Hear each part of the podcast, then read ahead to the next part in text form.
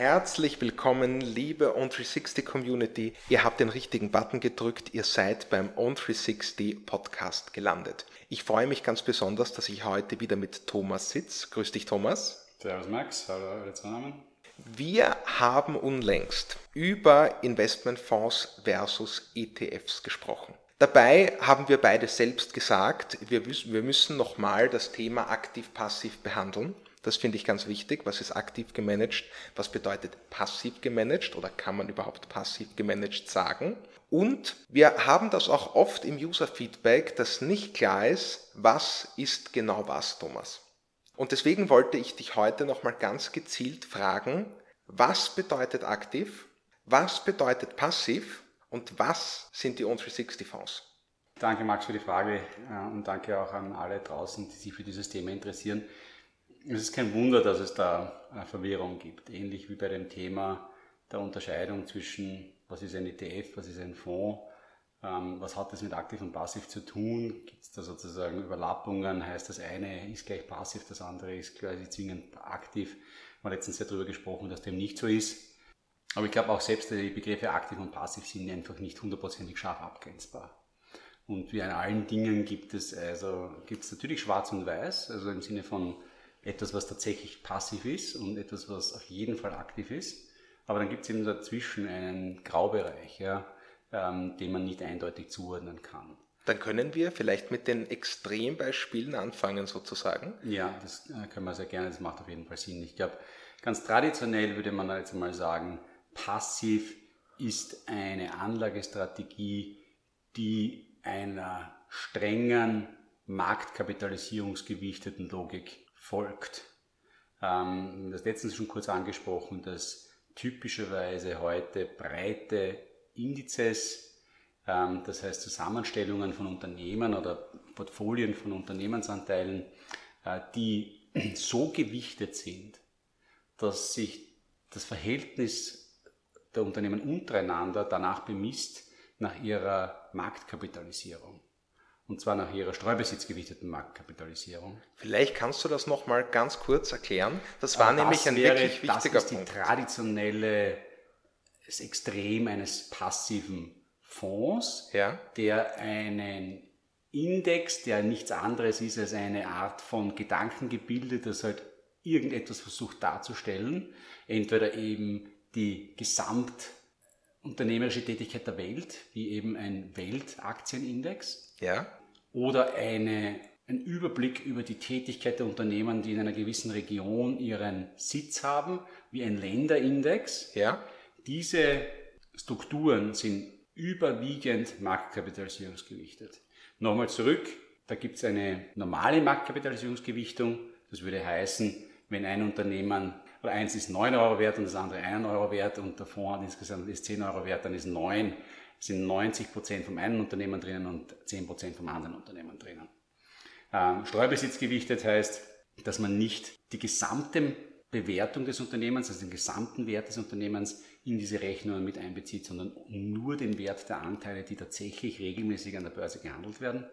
Warum? Weil man verhindern möchte, dass eben solche passiven Anlagestrategien, die dann auf solche vordefinierten Kriterien abzielen, dazu führen, dass sich die Preise extrem entwickeln können, ähm, was dann der Fall ist, wenn nur sehr wenige Aktien verfügbar sind. Also wenn man sich zum Beispiel vorstellt, ähm, jetzt würde ein Unternehmen, das, das wie Bosch. Red Bull, wie Red Bull Red oder Bull, Bosch, ja, ähm, würde mit einem minimalen Anteil an die Börse gehen. Ja. Dann, und man würde jetzt äh, dieses Unternehmen einordnen auf Basis seiner Gesamtbewertung, dann müssten eigentlich alle Anlagestrategien, die auf Produkt, also sozusagen auf Indizes abziehen, wo jetzt auf einmal Red Bull drinnen ist, riesige Mengen an Red Bull-Aktien kaufen. Die gibt es aber gar nicht, weil die nur mit vielleicht eine Kleinigkeit an die Börse gebracht haben. Und das würde dazu führen, dass so großer Überhang wäre am Markt an Leuten, die es kaufen wollen, zu solchen, die es verkaufen wollen, dass die Preise sehr stark nach oben getrieben werden würden. Und äh, um das zu verhindern, macht man es eben nur mit der streubesitzgewichteten Marktkapitalisierung die am Ende des Tages dafür einen Ausgleich schafft. Das heißt, wir haben ja gerade in Österreich und auch in Deutschland, glaube ich, viele Firmen, die groß, zu einem großen Anteil von Privatpersonen oder von äh, Syndikaten besessen werden. Nicht? Du hast einmal angeführt die Strabag, ein sehr gutes Beispiel, wo ja das Syndikat bestehend aus Haselsteiner, Unica und Raiffeisen und äh, Deribaska. Die haben die Dividende massiv erhöht.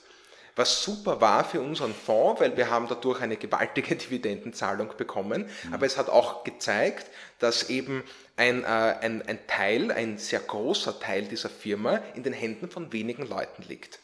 Ja, und wie gesagt, das ist ja keine Ausnahme. Das bei, ist bei vielen äh, Unternehmen, insbesondere an der Wiener Börse, der Fall. Die Konsequenz ähm, ist, dass in dem, in dem Index, im MSCI-Index zum Beispiel, die Strabag aber nur mit dem winzigen Anteil bewertet ist, der nicht diesem Syndikat gehört. Ist aber genau, ist am ATX genau das gleiche. Also auch im äh, ATX, also in dem Index, der versucht, die, ähm, den österreichischen äh, Kapitalmarkt darzustellen in seiner Entwicklung, ist es genau auch so. Dort wird es auch über die Marktkapitalisierungs-, also über die steuerbesitzgewichtete Rendite gemacht, was zum Beispiel dazu führt, dass die Telekom Austria ähm, da keine Rolle mehr spielt.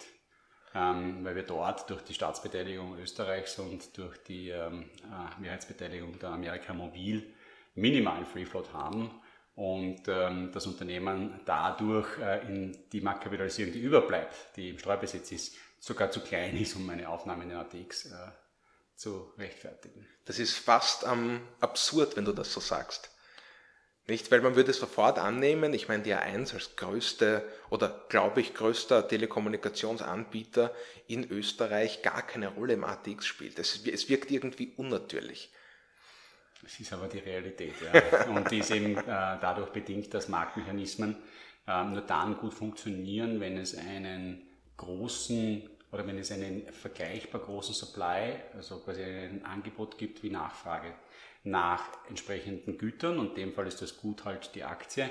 Und wenn das zu viele Leute haben wollen, weil sie gezwungen sind, es zu, zu wollen, dadurch, dass sie einen passiven Ansatz äh, folgen, der ihnen klar vorgibt, was sie zu kaufen haben, ähm, indem sie einem Index zum Beispiel replizieren ähm, können sie gar nichts anderes tun. Und, äh, und diese Mechanismen rund um die Steuerbesitzgewichtung wurden damals eben erfunden oder auch erdacht, schon relativ bald, als äh, diese ersten Indizes aufkamen, die ja, die ja von der Idee her etwas waren, mit dem man versucht hat, eben die Entwicklung von Gesamtmärkten darzustellen. Auch das ist ja vielleicht auch noch eine, eine Side Note hier, da muss man ja auch ein bisschen aufpassen, da gibt es auch sehr viele Dinge und nicht alles ist miteinander vergleichbar.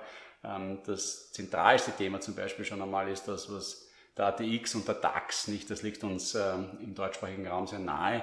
Diese beiden äh, Indizes sind in ihrer Kernform, in der sie verlautbart werden, nicht miteinander vergleichbar. Weil, Aha. nicht nur weil andere Unternehmen drinnen sind, sondern weil äh, im DAX traditionell die Dividenden mit berücksichtigt werden in der Kursentwicklung und im ATX nicht. Aha. Das habe ich überhaupt nicht gewusst. Ja, der DAX ist ein sogenannter Performance Index. Da geht es also sozusagen um die Gesamtperformance der Anlage Aha. in die Unternehmen, die im DAX inkludiert sind, was dazu führt, dass Dividendenausschüttungen aufgezählt werden auf den Wert der Unternehmen und das damit den Indexwert erhöhen.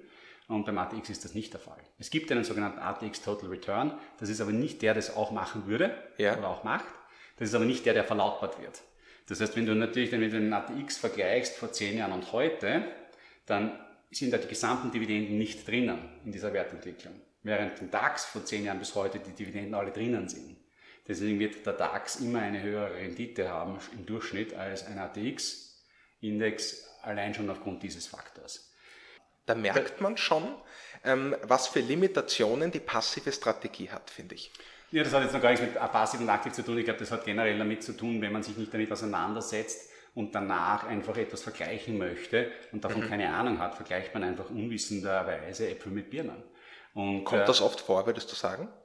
Äh, total häufig. Also ich glaube nicht, dass da also die, also ich glaube nicht, das ist zwar total wichtig und zentral, ähm, diese Unterscheidung zwischen einem Performance-Index und einem sogenannten Preisindex. Ja. Also das, was der ATX ist, ist nennt man einen Preisindex ähm, während der DAX ein Performance-Index ist, ist irrsinnig wichtig für jeden Vergleich. Aber es ist den wenigsten Menschen bewusst, dass es da einen Unterschied gibt. Es gibt noch andere Arten, äh, Indizes zu berechnen, sogar die ältesten Indizes dieser Welt, das wissen jetzt sicher einige, die hier zuhören. Also der Dow Jones ähm, Industrial Average zum Beispiel, also der wird noch einmal anders berechnet. Der wurde zwar in den letzten Jahren auch immer wieder ein bisschen angepasst, aber der ist eben nicht eine Summe oder ein, ein, ein Ergebnis daraus der, des Vergleichs der Marktkapitalisierung der Unternehmen, sondern dort werden die Preise summiert einfach. Ah, warum? Weil es, als das begonnen wurde, also vor 100, über 100 Jahren, als das das erste Mal verlautbart wurde, war das die einfachste Art und Weise, das zu berechnen. Also quasi gesagt, okay, also, ähm, also Standard Oil 10 Dollar, ähm, Exxon 20 Dollar und irgendeine Railway-Gesellschaft 30 Dollar. Und dann hat man 30 plus 20 plus 10 gerechnet und hat gesagt, okay, der Indexstand ist heute 60. Und wenn sich das jetzt morgen war, dann an 31, dann ist es auf 61 gestiegen. Was natürlich die Auswirkung, was natürlich total absurd ist und eigentlich als Index überhaupt nicht geeignet ist, weil wenn du jetzt zum Beispiel ein Unternehmen hast, das einen Aktienpreis von 1 hat ja. und eines hast von 10, dann hat insgesamt der Indexwert in dem Fall 11. Ja? ja jetzt entwickelt sich das für 1 um 10 Prozent, also wird um 10 Prozent mehr wert. Ja. Dann steigt der Index von 11 auf 11,10 Euro. Ja? ja, ja. Wenn jetzt aber das, was dann 10 wert, wo die Aktie 10 Euro wert ist, sich um 10 Prozent steigert, dann steigt er nicht von, von 11 auf 11,1, oder, ja, von 11 auf 11,1, sondern von, von 11 auf 12. Das ist natürlich absurd. Ja, das ist absurd und deswegen, das ist absurd. deswegen wird auch, äh, werden auch solche Indizes, die auf dieser Logik beruhen, also die nicht marktkapitalisiert äh, gewichtet sind, ähm, typischerweise nicht als Basiswerte für ähm, Finanzprodukte verwendet. Mhm. Also das ist äh, der Grund, warum zum Beispiel also der, ähm, ein Index für den amerikanischen Markt ähm, auf den S&P 500 ähm, das deutlich populärere Produkt ist als auf den Dow Jones Industrial Average. Ähm, der aber halt nach wie vor berechnet wird, weil er halt immer so berechnet wurde. Mhm. Weiteres Beispiel dafür bei der ist der Nikkei, also auch der, ähm, der bekanntere japanische Index ja. hat auch so eine vergleichbare Logik. Dort wird aber dann häufig auf den Topics zugegriffen, der wiederum marktkapitalisierungsgewichtet ist. Das sind aber, das geht jetzt schon ins Detail hinein, aber man muss da einfach quasi wissen, äh, die Finanzwelt, und das ist ja das, was immer ein bisschen so traurig ist da draußen, das ist halt alles, es kann ziemlich schnell kompliziert werden. Ja. Und es wird zusammengeschustert. Ja, alles hat eine Historie, was du magst. Ja. Das ist immer so. Alles hat eine Historie. Ja. Und ich glaube auch, dass die, das, zurückzukommen auf das Thema aktiv und passiv. Also diese Indizes, die haben sich ja entwickelt ähm, aus der Erkenntnis der Finanzmarktforschung, wenn man so will, oder Kapitalmarktforschung. Da gibt es also quasi eine, ein Paradigma, der, die sogenannte Kapitalmarkteffizienzhypothese, ja. Efficient Market Hypothesis, die besagt eben, dass, dass es eigentlich ähm, im Schnitt nicht möglich ist, dem Markt ähm, outzuperformen, weil klarerweise äh, ja immer ein Handel bedeutet, der eine gewinnt, der andere verliert und die Rendite, die du, ähm, die du maximal risikogewichtet, also sozusagen, wenn du, wenn du die Balance zwischen Risiko und Ertrag äh, dir ansiehst, ist die Rendite, die der Markt erwirtschaftet. Und die Marktrendite ist eben ähm, berechnet durch ähm, einen breites Set an Unternehmen, das auf Basis dieser Gewichtung nach ihrer Größe beruht. Ja, ähm, so weit, so gut. So weit, so gut, genau. Und, äh, und, und, und diese, diese Form zu sagen, ich will diese Marktrendite generieren als Anleger. Ja. Das ist die Idee der Produkte, die dann auf diese Indizes aufgebaut haben und eigentlich das, was man heute gemeinhin und klar als passiv bezeichnen kann. Da hat es dann sozusagen, es gibt dann Abweichungen von diesen ähm, von dieser, dieser Indexerstellung, ähm, die zum Beispiel eine Gleichgewichtung auch vorsieht. Also es gibt ähm, für fast alle große Indizes äh, solche Varianten, die nicht ähm, die Unternehmen nach Marktkapitalisierung gewichten, was im Übrigen dazu führt, wenn man vielleicht eine kurze Side Note, insbesondere wenn man sich die aktuelle Entwicklung am dem globalen Aktienmarkt ansieht, dass wir einfach die großen amerikanischen Technologiekonzerne in ihren Bewertungen alle anderen Unternehmen in den Schatten stellen. Das kennt man von Apple, Amazon und Microsoft. Microsoft. Genau, dass die, dass die alle diese Indizes sehr, sehr kopflastig sind. Ähm, was bedeutet das? Ein Großteil des investierten Geldes geht in sehr wenige Unternehmen hinein. Mhm. Ich müsste jetzt lügen, wie die Zahlen genau ausschauen, aber wenn man im, ich glaube im MSCI World reden wir irgendwo zwischen, je nachdem wie er implementiert ist, da gibt es auch Unterschiede, also ich glaube, der Basisindex, der von MSCI verlautbart wird, der hat fast 1000, die 1500 Unternehmen. Ja. Nicht alle Produkte, die den MSCI World replizieren, kaufen tatsächlich alle 1500 Produkte. Da gibt es welche, die das sozusagen ein bisschen verkürzen, nennen wir es einmal so. Was, dazu, was aber fast keine Auswirkung hat. Warum? Du, du sprichst das Optimized Sampling an, oder? So eine Art und Weise, genau. Was aber kaum eine Auswirkung hat, weil der Großteil des Volumens, also wenn ich jetzt zum Beispiel sage, ich habe 1500 Unternehmen, ähm, stellt sich jetzt die Frage, wie viel meines Geldes ist in die Top 100 Unternehmen investiert? Wie viel meines Geldes in die Top 500 Unternehmen investiert? Ja. Und was man da sieht, ist, ich glaube, die Zahlen, und den will ich jetzt, wie gesagt, ich kann, die nagelt mich nicht fest, aber wir reden da wahrscheinlich über knapp 70 bis 80 Prozent ja. des gesamten investierten Geldes in die Top 100 Unternehmen. Tatsächlich. Ja, das, das heißt, die, die Lower. Die letzten 1000 haben so gut wie kein Gewicht. Das heißt, die Bewegung von einem MSCI World Unternehmen, das irgendwo zwischen 1200 und 1500 rankt, ja, ist komplett vernachlässigbar gegen das, was passiert, wenn eine Apple oder eine Microsoft sich bewegen. Eine Apple oder Microsoft haben ein Gewicht wahrscheinlich jeweils von ca. 3 bis 4 Prozent oder so irgendwas im MSCI World. Das heißt, eine Bewegung von diesen Unternehmen hat sofort eine signifikante Auswirkung. Wenn da ein Unternehmen, das ja immer noch sehr groß ist, ich meine, wir reden dann ja über Unternehmen, die immer noch eine Milliarde bis 10 Milliarden Marktkapitalisierung haben, die sind aber halt nur heutzutage, ich meine, wir reden bei Apple über 2000 Milliarden. Unglaublich. Ja, so, also Apple ist um 2000 Mal relevanter in der Bewegung als ein Unternehmen mit einer Milliarde Marktkapitalisierung im MSCI World. Das heißt sozusagen, jede, jede Bewegung von Apple zählt 2000 Mal so stark wie die Bewegung von diesem Unternehmen mit einer Milliarde. Was einfach schon zeigt, was, was sich da unten tut, in den letzten 100, 200 Unternehmen, ist vollkommen irrelevant. Aber es ist dem Index geschuldet, dass ja. diese Unternehmen trotzdem vorkommen. Na, das, ist, das ist einfach nur eine, das ist eine Frage, das, das entscheidet am Ende des Tages das Index äh, verlautbarende Unternehmen, ähm, wie viele Unternehmen da tatsächlich drinnen sind.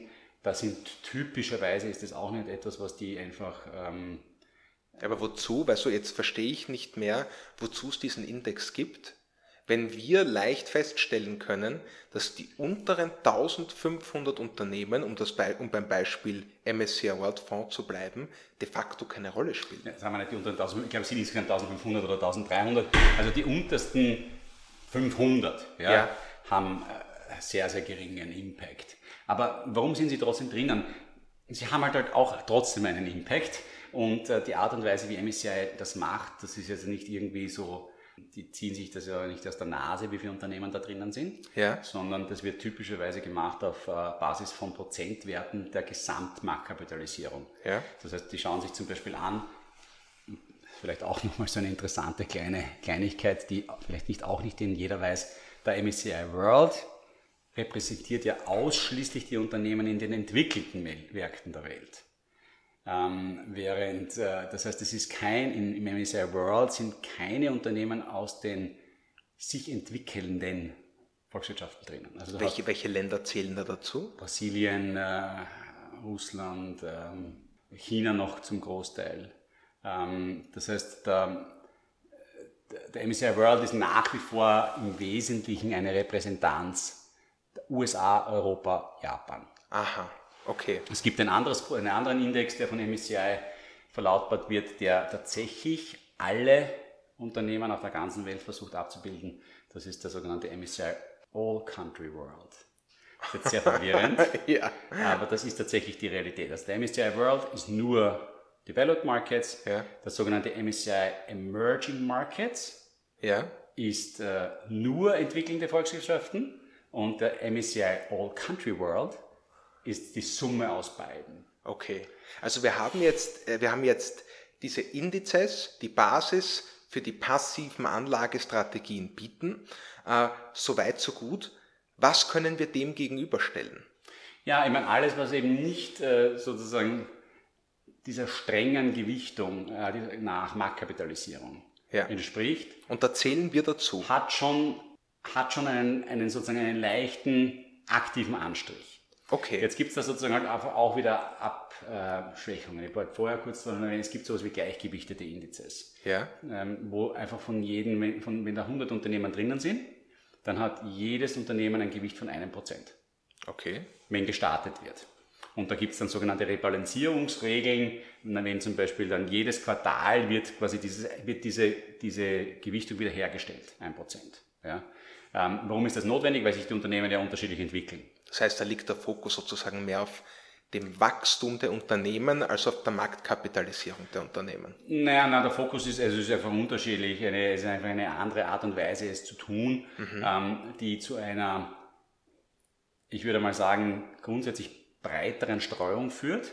Weil wir haben vorher schon gehört, du hast bei den marktkapitalisierungsgewichteten Indizes sehr kopflastige Verteilungen, ja. weil wenige Unternehmen den Großteil des investierten Geldes erhalten. Bei einer Gleichgewichtung kriegt jedes Unternehmen das Gleiche. Okay. Ähm, was historisch betrachtet immer wieder dazu geführt hat, dass diese Produkte besser performt haben. Das ist aber immer eine Frage vor allem des Horizonts, mit dem man sie, äh, sie, sie sich ansieht. In den letzten Jahren muss man ganz ehrlich sagen, haben die marktkapitalisierungsgewichteten Indizes ihre Stärke massiv ausgespielt, mhm. weil einfach die großen Unternehmen immer noch größer geworden sind. Wird es ewig so weitergehen? Bestimmt nicht. Ja? Aber die letzten, das letzte Jahrzehnt, das letzten 20 Jahre waren eindeutig eine Zeit, eine Zeit der, der ganz großen Unternehmen, insbesondere der Technologiekonzerne, die halt einfach alles überschatten heute. Ähm, ich habe es letztens schon einmal erwähnt, ich glaube, dass eben das Gewicht der, also von Apple und Microsoft und solchen Playern ja, im MSCI World alleine ist höher als alle in Deutschland äh, ähm, ansässigen Unternehmen gewichtet werden in diesem Produkt. Also Deutschland hat eine Repräsentanz im MSCI World, ich glaube, von 2,85 Prozent. Ähm, und da gibt es sicher zwei, mindestens zwei Unternehmen im MSCI World, die alleine ein höheres Gewicht haben. Das ist jetzt sozusagen, das klingt immer so schlimm, ist aber halt auch eine tatsächliche Realität. Ich meine, die Dinger sind halt nun mal 2000 Milliarden wert in eurer heutigen Bewertung. Das sind sie nicht umsonst, weil sie einfach unendlich viel Geld verdienen. Ja, für die Vergleichbarkeit ist es. Es klingt schockierend, aber für die Vergleichbarkeit ist es wahnsinnig interessant hm. zu sehen, wie viel größer sie denn wirklich sind. Wenn einige wenige US-Unternehmen den gesamten deutschsprachigen Aktienmarkt aufwiegen, ja. sozusagen in wenigen Prozent. Ich habe mir heute wieder angesehen. Ich meine, der gesamte, äh, ich glaube, der US-Markt macht zurzeit 67 Prozent äh, der Gewichtung des gesamten MSCI World aus. 67 Prozent. Ja, so irgendwas, ja. Zwei Drittel. Ja, das ist irre. Was ja. natürlich auch wieder zeigt, quasi, das sind zwei Dinge, nicht wie abhängig dieser Weltindex von der Entwicklung Amerikas ist, ja. der amerikanischen ähm, Unternehmen. Es ist, ja, es ist ja auch immer so schwer zu sagen, was ist denn heute ein amerikanisches Unternehmen? Nicht ist eine Pfizer ein amerikanisches Unternehmen, nur weil sie in Amerika notiert sind. Das sind ja alles globale Unternehmen. Das ist halt die Zuordnung passiert halt dort, wo sie registriert sind. Ähm, nichtsdestotrotz haben sie natürlich ähm, immer noch ein stark amerikanisches Couleur, nicht? Also ähm, auch eine Apple ist ja nicht ein amerikanisches Unternehmen, sondern auch nicht nur abhängig vom amerikanischen Markt, sondern abhängig vom Weltmarkt. Ähm, das ist, also insofern ist es, ist es falsch zu sagen, quasi Amerika hat 67% mhm. Exposure. Mhm. Es sind halt Unternehmen, die dort, dort an der Börse sind, die aber großteils ja eh internationale Unternehmen sind. Ein Risiko, das damit einhergeht, das haben wir auch letztens kurz angesprochen, ist das Währungsrisiko. Genau, ja. Nicht? Das heißt hier, das ist, die sind in den USA notiert, am Weltmarkt tätig, aber eben in Dollar gelistet. Ja, genau. Und damit haben wir das Währungsrisiko, das drinnen ist. Und das war ja auch schon letztens ein Kritikpunkt sozusagen, wo wir mit unseren Fonds, in denen für uns europäische Anleger auch mehr Euro-Firmen drin sind sozusagen, ein geringeres Risiko? Fragezeichen. Ich meine, auch das ist immer eine Frage dessen, des Zeithorizonts, den man betrachtet. Mhm. Ich glaube, in der Long Run ist das mit den Währungen so, dass sich das immer irgendwie alles ausgleicht. Ja. Aber in so kurz- und mittelfristig ist es definitiv so, dass es ähm, dazu größeren Verwerfungen kommen kann, wenn man zu stark äh, von Fremdwährungen abhängig ist. Ähm, Sie haben natürlich auch einen Beitrag zur Streuung. Ja, ja. Also nur in der eigenen Währung zu investieren ist sicher auch nicht optimal aus einer finanztheoretischen Sicht, ähm, weil es ja eben dazu führen kann, wie wir es jetzt gerade wieder sehen, ähm, der Dollar erstarkt gerade wieder. Ähm, wenn jetzt der amerikanische Aktienmarkt ein bisschen schwächelt aus europäischer Sicht, also sich quasi flat entwickelt, ja. aber der Dollar, der Dollar, wird stärker, habe ich trotzdem noch eine Performance, nicht? In ja. Euro. das passiert jetzt gerade wieder, nicht? Das ist schon eigentlich auch sehr angenehm. Es ist halt alles, äh, was zu viel ist, kann irgendwann einmal zu einem Problem werden. Und ich glaube, das ist halt das ist so eine totale Binsenweisheit, aber die halt immer stimmt. Nicht immer Extreme sind eigentlich immer schlecht. Ja. Ähm, und, ähm, oder das muss sagen, schlecht. Sie sind halt nicht Risiko, äh, sie sind halt hochriskant. Ähm, Extreme können sehr, sehr profitabel sein. Aber man muss halt meistens auch ein bisschen Glück damit haben, wenn man sich nicht im letzten Detail damit auseinandergesetzt hat. Aber dann kann man sagen, dass durch die quasi aktive Anlagestrategie, die On360 verfolgt, ein Teil dieses Währungsrisikos zum Beispiel kompensiert werden kann. Weil ja. wir uns eben nicht an diese ähm, zum Beispiel äh, Streubesitzkapitalisierung halten müssen, sondern wir können mehr von, äh, von europäischen Werten, die für uns wichtig sind, einkaufen? Ich glaube, das, was wir machen, ist so in diesem Graubereich zwischen passiv und aktiv. Okay. Der traditionelle aktive Fonds ähm, ist einer, der eben nicht auf einer mathematischen Basis, wenn man so will, ableitet, in welche Unternehmen angelegt wird, sondern wo ein typischerweise historisch ein Mensch dort gesessen ist und eine Analyse gemacht hat und gesagt hat, ich glaube, dass dieses Unternehmen mehr wert ist, als die alle anderen heute glauben mhm. und dadurch eine aktive Entscheidung getroffen hat, die sozusagen von dem, was die Theorie sagt, was optimal ist, abgewichen ist. Aha. Die Theorie sagt, es ist optimal, einfach den Markt zu kaufen. Ja. Und er ist aktiv von diesem Markt abgewichen und hat gesagt, nein, nein, nein, also ich kaufe noch viel mehr Apple, als eigentlich sozusagen in diesem optimalen Portfolio, das nach Marktkapitalisierung gewichtet ist, drinnen ist. Und aus dem sozusagen diese aktive Entscheidung ist das aktive Anlegen, wenn du so willst. Ja. Dann ist natürlich immer mehr in den letzten Jahrzehnten sind, es gibt heute natürlich noch Tausende von Asset Managern, die, wo äh, Personen sitzen, Analysten, ähm, wie sie sich dann alle nennen, die dieses Art von Research machen, die ähm, versuchen, ähm, Fehlbewertungen festzustellen, weil sie können ja nur mehr Geld verdienen, als der Markt verdient, wenn der Markt tatsächlich falsch bewertet, also nicht richtig vorhersieht, wie dieses Unternehmen sich in Zukunft entwickeln wird. Kannst du da ein Beispiel geben, was eine, eine Fehleinschätzung des Marktes wäre? Naja, also zum Beispiel, wenn jetzt jemand, ähm, also viele, was viele machen, ähm, die, ähm, die eine, man hätte jetzt jemand sagen können, also das bei der Wirecard, also das, mir erscheint das tatsächlich besonders spooky. Ja. Also, dass das, dass das sozusagen, ob die wirklich so viel Geld verdienen, wie sie sagen, ich glaube das einfach nicht. Okay. Ja. Das würdest du jetzt als Analyst sagen. Sozusagen. Genau. Okay. Und dann kaufst du zum Beispiel eben keine Wirecard oder sogar shortest die Wirecard. Also shorten heißt sozusagen, dagegen wetten. Dagegen wetten, ja. Shorten heißt im Wesentlichen sich die Aktie ausborgen, sie verkaufen und dann später, wenn sich derjenige, von dem man sie geborgt hat, zurück will, sie wieder am Markt einzukaufen. Wenn man sie dann billiger kaufen kann, als man sie verkauft hat ursprünglich, als man sie geborgt hat, macht man einen Gewinn. Das ist die Art und Weise, wie man mit Shorting Geld verdient. Ja, ich sehe schon, das müssen wir mal größer behandeln. ich wollte gerade sagen, das war jetzt ähm, die Kurzversion. Flott beschrieben. Äh, viel, viel mehr ist es nicht. Also es ist wirklich nichts komplizierteres. Es ist so quasi, du gibst mir, du hast halt ähm, einen, eine Pokémon-Figur, ja, ja. Ähm, und äh, ich borge mir die von dir aus und momentan ist sie am Markt äh, 10 Euro wert ja. und ich verkaufe sie jetzt für 10 Euro. Äh, habt jetzt die 10 Euro, also quasi habt jetzt 10 Euro, aber habt die Pokémon-Figur nicht mehr. Ja. ja. Und in einem Monat willst du die Pokémon-Figur von mir zurück? Ja, unbedingt. Dann muss ich sie wieder kaufen am Markt. Ja. Und wenn ich sie dann kaufen kann für 5, weil sie in der Zwischenzeit im Preis gefallen ist, dann, habe ich dann kaufe ich sie für 5, gebe sie dir jetzt retour, ich habe sie ursprünglich für 10 verkauft und habe 5 verdient.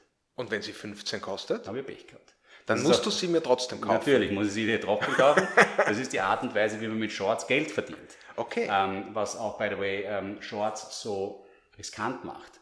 Weil wenn du eine Aktie kaufst, um mit ihr Geld zu verdienen, dann ist das Maximum, was du verlieren kannst, der Preis, den du dafür gezahlt hast. Ja. ja?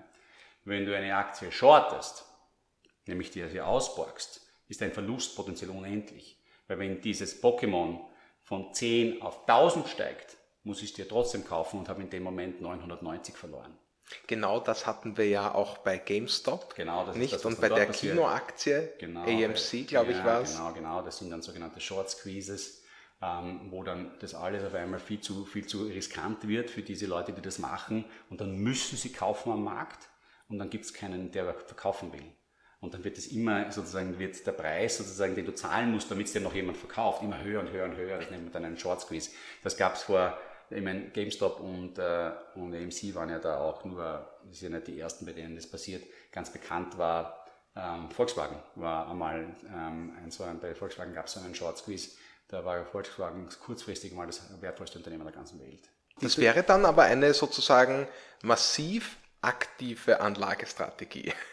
Das ist die traditionelle aktive Anlagestrategie, da sitzen mhm. Menschen dort. Dann hat sich natürlich, ist immer mehr entwickelt, dass diese Entscheidungen, ob etwas ober- oder unterbewertet ist, ja, also ob es sich auszahlt, es zu shorten oder es zu kaufen, ja. in einem Ausmaß, das höher ist als, das, als der Markt, so die, die, das ist sozusagen das, was man so technisch quasi ähm, verdienen kann, immer, immer, immer stärker von ähm, Computern gemacht wurde.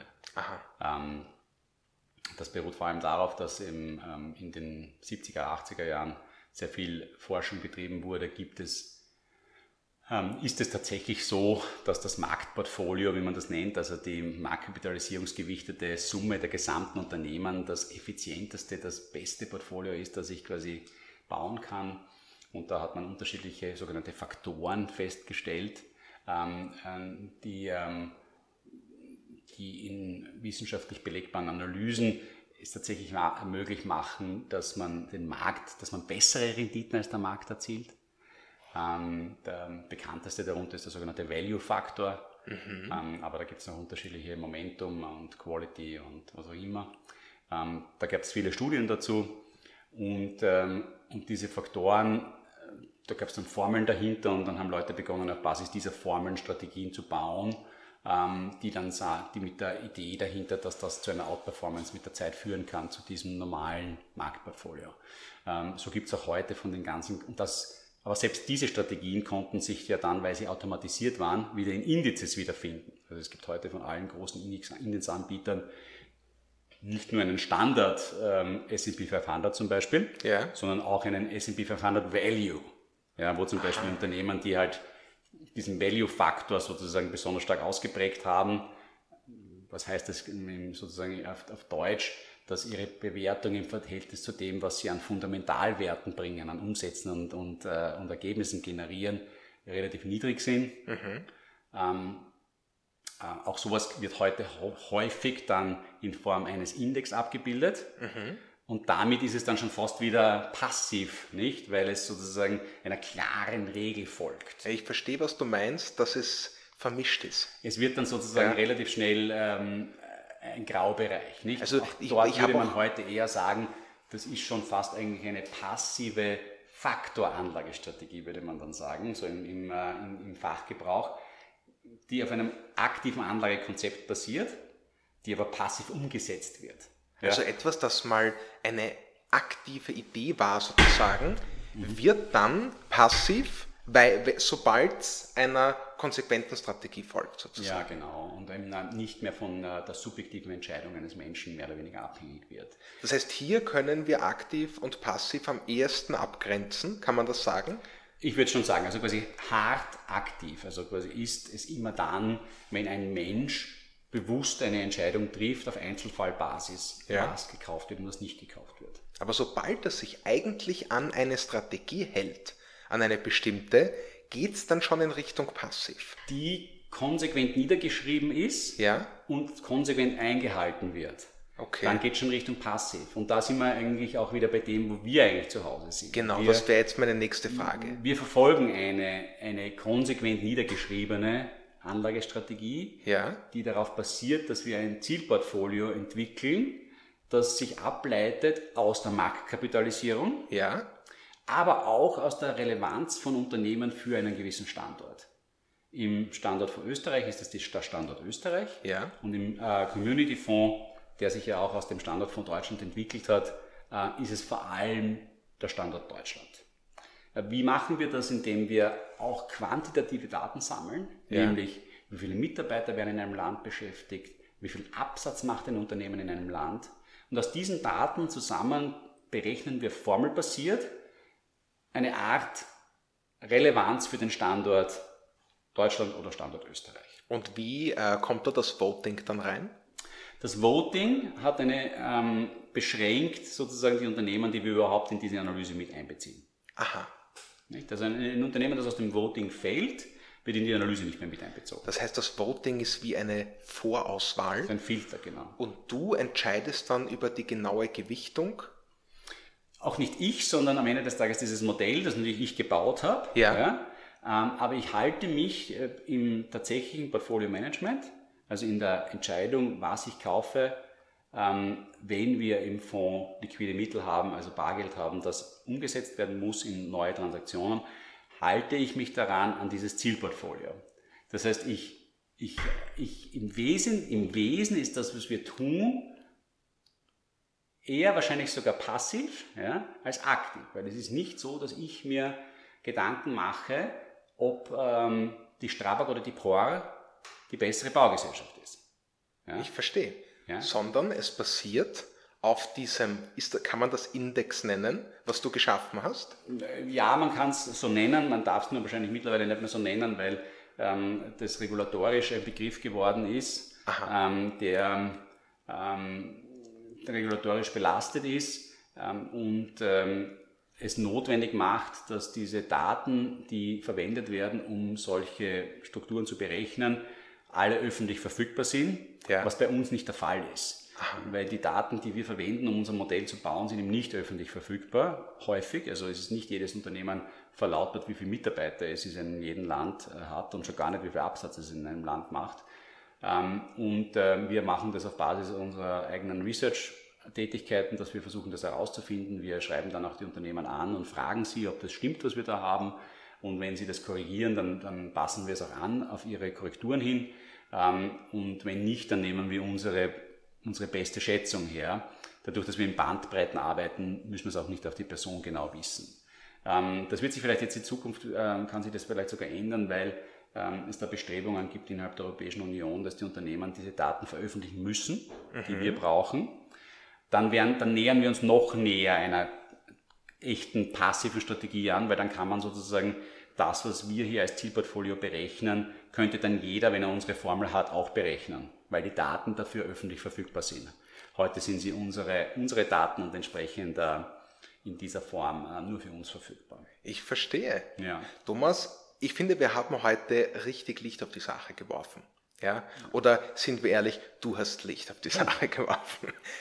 Also ich habe verstanden, was aktiv ist, was passiv ist. Das Ganze geht aktiv von der reinen Entscheidung des Managers oder des Einzelanlegers eigentlich bis hin zu, ich folge einer ganz konkreten, fixierten Strategie, was die vollpassive Entscheidung wäre.